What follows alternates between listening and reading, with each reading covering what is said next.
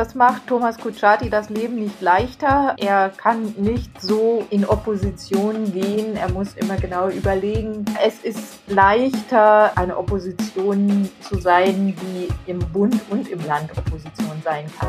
Packt die SPD auch in NRW die Aufholjagd? Dreieinhalb Monate vor der Landtagswahl ist klar, es wird super knapp. Wir sprechen über den aktuellen Wahlkampf und warum sich SPD-Kandidat Kutschaty jetzt Hilfe aus Berlin holt. Ich bin Florian Pustlauk. Willkommen zum Aufwacher. Bonn Aufwacher. News aus Bonn und der Region, NRW und dem Rest der Welt. Und wir sprechen über das eigentliche Highlight im Februar, Karneval. Na klar, aber es wird auch in diesem Jahr sehr anders. Es gibt allerdings einige coole Online-Alternativen. Ausfallen muss Karneval nämlich nicht. Schön, dass ihr dabei seid. Wir fangen an mit den Meldungen aus Bonn und der Region. Ein Lehrer aus Bonn wird im Landesschulministerium derzeit als rechtsextremistischer Verdachtsfall geführt.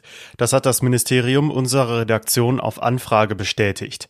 Insgesamt sind demzufolge derzeit drei Verdachtsfälle unter Lehrern in NRW bekannt. Die beiden anderen arbeiten in Duisburg und Minden-Lübbecke. Nach Angaben des Schulministeriums geht es bei den Verdachtsfällen um rechtsextremistische sowie rassistische oder antisemitische Äußerungen, die teilweise auch im strafrechtlich relevanten Bereich liegen. Was was dem Bonner Lehrer genau vorgeworfen wird, ließ das Schulministerium unbeantwortet, ebenso wie die Fragen, ob er dazu bereits angehört wurde und ob er zurzeit im Dienst ist. Auch zu Schulform und Stadtteil, wo der Lehrer tätig ist, gab es keine weiteren Auskünfte. Die Veröffentlichung solcher Informationen ist aufgrund der rechtlichen Vorschriften unzulässig, hieß es dazu aus dem Ministerium. Auch die Bezirksregierung Köln als Schulaufsichtsbehörde wollte sich wegen des laufenden Verfahrens nicht zu den Vorwürfen äußern. Hoteliers und Gastronomen fordern nach der Flut im Ahrtal mehr Unterstützung beim Wiederaufbau. Rund 40 Branchenvertreter sind jetzt zusammengekommen, um zu planen, wie Natur, Kultur, Tourismus, Gastronomie, Hotellerie und Architektur weiterentwickelt werden können. Für diese Fragen gibt es bislang keinen Ansprechpartner. Für die Hoteliers und Gastronomen aus dem Ahrtal steht allerdings fest, dass jetzt die Weichen für die zukünftige Gestaltung des Gewerbes gestellt werden müssen. Dort sehen sie dringenden Nachholbedarf, denn die Betriebe stehen unter Finanz- und Zeitdruck. Als Beispiel dient die Innenstadt von Bad Neuenahr. In der Flutnacht wurde das Kanalnetz nahezu komplett zerstört. Anlieger haben keine Heizungen mehr. In vielen Straßen stehen Baufahrzeuge. Andere sind immer noch nicht begehbar. Erst wenn diese Schäden behoben sind, könne der Wiederaufbau der Hotel- und Gastrobetriebe sowie des Einzelhandels in Angriff genommen werden. Perspektivisch soll eine gemeinsame Strategie für die ganze Region entwickelt werden. Als Vorbild könnte Südtirol dienen, das sich innerhalb weniger Jahrzehnte zum Vorzeigebeispiel entwickelt hat und inzwischen mehr Touristen anlockt als Griechenland. Der Bonner SC hat einen neuen Stürmer verpflichtet. Fußballkennern ist der Name bestens geläufig. Albert Buniaku. Der Bundesliga erfahrene Stürmer hat zuletzt bei Viktoria Köln gespielt. Bereits seit einigen Tagen wurde der 38-jährige Buniaku hinter vorgehaltener Hand als Neuzugang beim Fußballregionalligisten Bonner SC gehandelt. Kurz vor dem Ende der Wintertransferperiode hatte Daniel Zilken, der Sportdirektor des Bonner SC, den Wechsel in die vierte Liga unter Dach und Fach gebracht. Buniaku hat einen Vertrag bis zum Saisonende unterschrieben. Für die Viktoria Köln hat Buniaku in 97 Meisterschaftsspielen 42 Tore geschossen und war maßgeblich am Aufstieg der Kölner in die dritte Liga beteiligt. Neben Buniaku hat der Bonner SC einen neuen Torhüter verpflichtet. Nachdem Marc Debter unerwartet zum Oberligisten VfC Plauen gewechselt ist, rückt Ron Meyer an die Stelle des zweiten Torhüters hinter der Nummer 1 Kevin Birk. Der 23-Jährige wechselt vom Mittelrheinligisten FC Pesch nach Bonn. Sein Vertrag läuft bis zum 30. Juni 2023. Und jetzt zum ersten Thema hier im Aufwacher. Packt die SPD auch in NRW die Aufholjagd? Das ist eine spannende Frage, dreieinhalb Monate vor der Landtagswahl. Die Umfragen deuten darauf hin, dass es mal so richtig knapp wird zwischen SPD und CDU. Der Wahlkampf nimmt auf jeden Fall Fahrt auf, denn der Spitzenkandidat der SPD, Thomas Kutschaty, der holt sich jetzt auch Unterstützung aus Berlin. Und darüber spreche ich jetzt mit der Chefkorrespondentin für Landespolitik, Kirsten Bialdiga. Hey. Hallo. Was für einen Eindruck machen Kutschaty und die SPD in NRW aktuell auf dich? Ja, Thomas Kutschaty, langsam läuft er sich warm. Also er hat seine Themen gefunden. Das Wahlprogramm nimmt Formen an, muss jetzt nur noch vom Landesparteitag verabschiedet werden, steht aber in groben Zügen. Sie knöpfen sich sehr stark im Moment die Bildungspolitik vor in Nordrhein-Westfalen. Sie wollen den Wohnungsbau ähm, wollen sie ähm, sozialer gestalten, wollen auch eine landeseigene Wohnungsbaugesellschaft. Sie kümmern sich um das Thema Verkehr und äh, viele andere Themen, die ich jetzt hier in zwei Minuten nicht so schnell zusammenfassen kann. Aber das, das sind die Schwerpunkte und ähm, ja, und, und für eine Landtagswahl ist es ja noch ein bisschen Zeit. Also wir haben äh, die Wahl am 15. Mai und jetzt so langsam geht es aber los. Ja, Kuchati hält sich auch in Sachen Kritik nicht zurück und dafür hat er sich jetzt auch Bundesentwicklungsministerin Svenja Schulze an die Seite geholt aus Berlin. Warum das? Sie war sowieso hier, sie ist ja Nordrhein-Westfälin, war auch lange Jahre Mitglied der Landtagsfraktion, war auch Wissenschaftsministerin im Kabinett Hannelore Kraft ist also regelmäßig hier vor Ort, aber du hast natürlich recht, es ist kein Zufall, dass jetzt vor der Wahl sie ähm, nochmal dann auch mit ihm sich zeigt und hier vor die Presse tritt. Sie war auch eine beliebte Ministerin hier und ähm, hat ja auch als Umweltministerin einiges bewegt. Daher ist es klar, dass er sich da auch jetzt schon mal die Rückendeckung holt. Worum ging es den beiden jetzt genau? Das Thema Impfungen schwerpunktmäßig und vor allem auch um die gerechtere weltweite Verteilung des Impfstoffs. Das ist ja so ein Thema, das eigentlich so ein bisschen stiefmütterlich behandelt wird und zu kurz kommt. Und wir sehen ja jetzt, dass es jederzeit wieder eine neue Variante geben kann. Und je mehr und je höher die Impfquote überall auf der Welt ist, desto eher werden wir dieses Virus dann auch endgültig in den Griff bekommen. Ja, und darum ging es. Die beiden haben aber natürlich auch Fragen beantwortet rund um die Landtagswahl. Mhm. Wie schwierig ist denn dieser Wahlkampf jetzt für die SPD und auch für Kuchati? In NRW sind sie noch, klar, Herausforderer, Opposition. Im Bund ist die SPD jetzt an der Regierung und damit auch in der Verantwortung. Das heißt, man hat da so ein bisschen unterschiedliche Rollen jetzt. Ja, du hast ganz recht, das macht Thomas Kutschaty das Leben nicht leichter. Er kann nicht so in Opposition gehen. Er muss immer genau überlegen. Gut, die SPD war auch immer Teil der großen Koalition. Er hat darin Übung. Aber es ist leichter, eine Opposition zu sein, die im Bund und im Land Opposition sein kann, weil viele Themen einfach ineinander greifen und miteinander verknüpft sind. Und ja, und daher äh, muss er schon manches ein bisschen mit Glacé-Handschuhen anfassen. Aber er packt eben die ähm, Landesregierung da, wo er Schwächen vermutet. Und das ist aktuell ganz stark beim Thema Schulpolitik. Also da ähm, schießt sich die SPD gerade so ein bisschen ein. Hm. Lass uns noch mal über die Unterstützung für Kutschaty und die SPD hier in NRW sprechen. Klar, dass sich Svenja Schulze einmischt, haben wir schon besprochen. Das ist jetzt keine Überraschung. Aber ist denn zu erwarten, dass sich die anderen SPD-Spitzen, Scholz, Esken, Klingbeil oder auch Kühnert, hier im Wahlkampf zu Wort melden? Ja, das ist teilweise sogar schon anberaumt. Also Kevin Kühnert wird sich noch an diesem Donnerstag ein Stelldich eingeben. Er ist ja jetzt SPD-Generalsekretär, wird zusammen mit der Generalsekretärin von Nordrhein-Westfalen, Frau Lüders, Nadja Lüders, vor die Presse treten.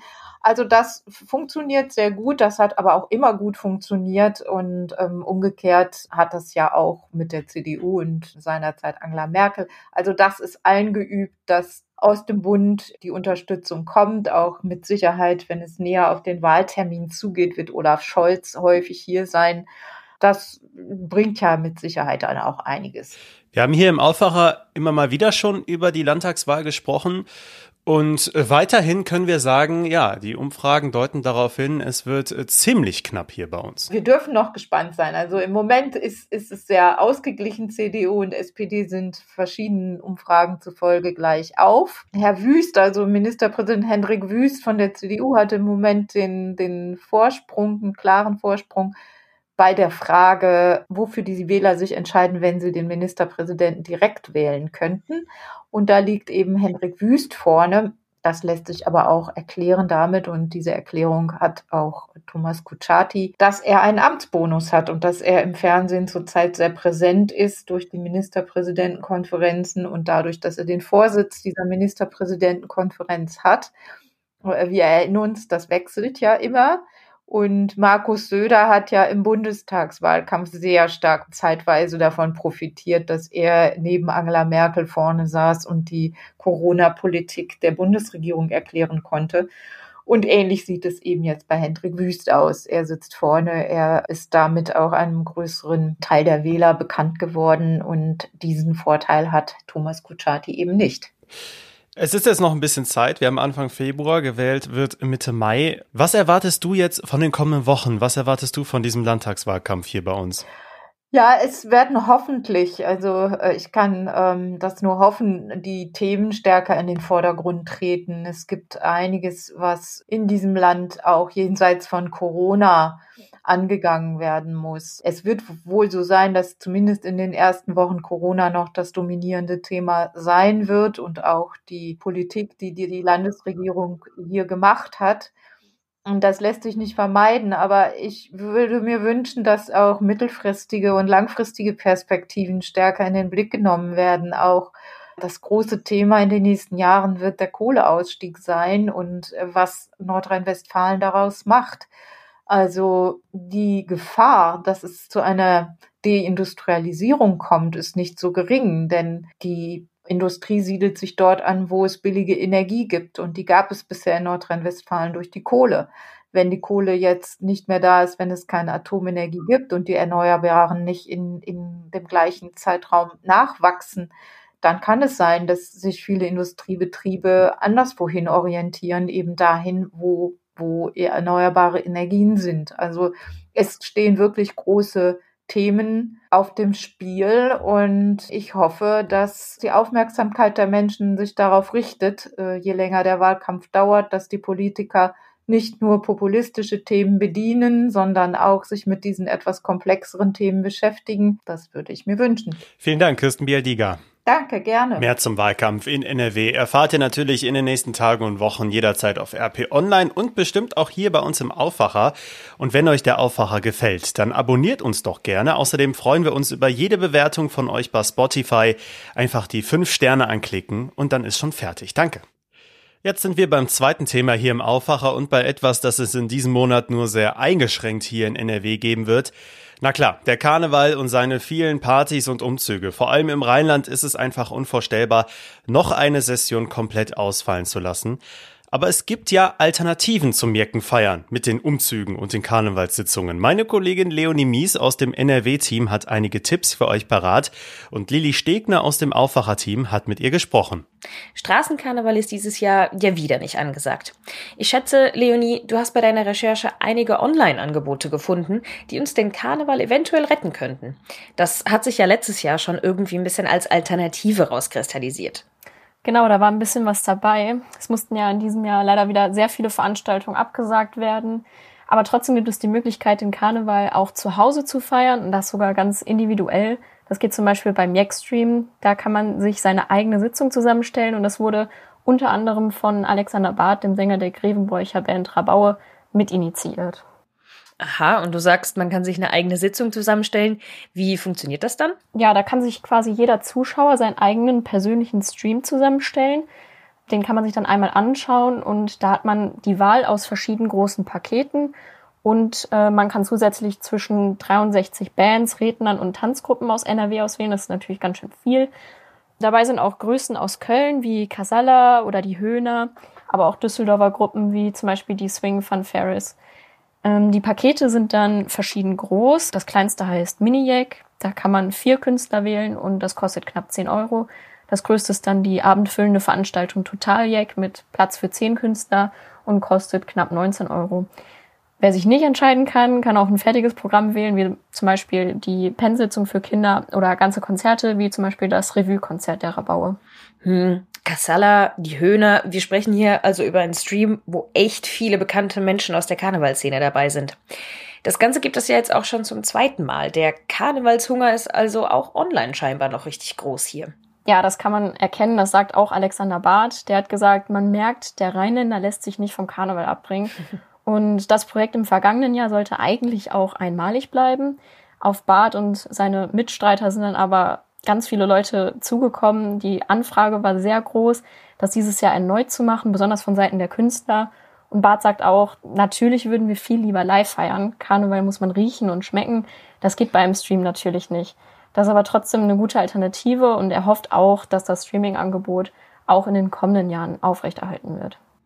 Und was ich ja besonders toll finde, das Geld geht an die Künstler und die Menschen im Hintergrund, also zum Beispiel auch die Dekorateure oder die Bühnentechniker. Man kann also Karneval feiern und quasi nebenbei den Künstlern unter die Arme greifen. Was gibt's denn sonst noch so für Möglichkeiten, sich ein bisschen Stimmung ins Jacke Wohnzimmer zu holen? Wer zum Beispiel an Rosenmontag noch ein Alternativprogramm braucht, weil er eigentlich zu einem Umzug gehen würde, die ja leider auch alle ausfallen bzw. verschoben werden mussten, der kann sich den Stream des BDK anschauen, also dem Bund Deutscher Karneval. Die produzieren für Rosenmontag quasi eine digitale Sonderausgabe für die Plattform YouTube, für das alle Karnevalisten eingeladen sind, Videos einzuschicken, ganz nach dem Motto Mein Herz schlägt für Fasching, Fastnacht, Karneval. Schön, das klingt doch schon mal gut. Gibt's denn auch noch irgendwo die Chance, vielleicht noch ein bisschen Karnevalsstimmung live zu erleben? Ja, das geht tatsächlich, und zwar in Mönchengladbach. Da werden zurzeit mehrere Open-Air-Veranstaltungen geplant. Da haben sich einige Gesellschaften zusammengetan und wollen mit vielen Kontrollen und einem Hygienekonzept etwas Karnevalsstimmung unter die Leute bringen. Das dann aber auch alles mit begrenztem Kontingent. Super, danke dir. Danke auch. So, und wenn ihr nochmal nachlesen wollt, wo ihr eure eigene Sitzung zusammenstellen könnt oder den virtuellen Umzug des Bunds Deutscher Karneval findet, dann schaut bei uns in die Show Notes. Dort findet ihr Leonis Artikel und die Links zu den Aktionen. Außerdem verlinke ich euch auch noch den Artikel aus unserer Lokalredaktion zu den Open-Air-Sitzungen in Mönchengladbach am 12. und am 20. Februar. Und das sind weitere Themen von heute. Der wegen Missbrauchs angeklagte Priester aus dem Erzbistum Köln hat mindestens einen Teil der Vorwürfe gegen ihn zugegeben. Das hat das Landgericht Köln mitgeteilt. Er soll in den 90ern drei minderjährige Nichten und 2011 eine Elfjährige missbraucht haben. Außerdem gibt es wohl vier weitere mutmaßliche Opfer. Heute wird die Entscheidung der EU-Kommission zur sogenannten Taxonomie erwartet, also ob Investitionen in neue Atom- und Gaskraftwerke als nachhaltig eingestuft werden können. Dafür setzt sich neben Frankreich vor allem Belgien ein, das viel Strom über Atomkraft erzeugt, unter anderem in der direkten Nähe der Grenze zu NRW. In Bochum beginnt heute ein Prozess in einem sogenannten Cold Case, einem Fall von vor 31 Jahren. Der Angeklagte soll damals eine Spielhalle in Bochum überfallen und eine Angestellte mit einem Hammer schwer verletzt haben. Es geht um Raub und Mordversuch. Durch die neue Bearbeitung von Cold Cases war in diesem Fall die Spur entdeckt worden. Das Wetter bleibt in dieser Woche leider ziemlich ungemütlich. Heute gibt es zumindest im südlichen Rheinland vereinzelt Chancen auf etwas Sonne. Aber das war's dann auch schon. Wir bekommen ansonsten weiter viel Regen, Wind und graue Wolken bei 8 bis 10 Grad. Das war der Aufwacher für Mittwoch, den 2. Februar 2022. Schön, dass ihr dabei wart. Ich bin Florian Pustlauk. Ich wünsche euch jetzt noch einen schönen Tag. Macht's gut. Mehr Nachrichten aus Bonn und der Region gibt's jederzeit beim Generalanzeiger. Schaut vorbei auf ga.de.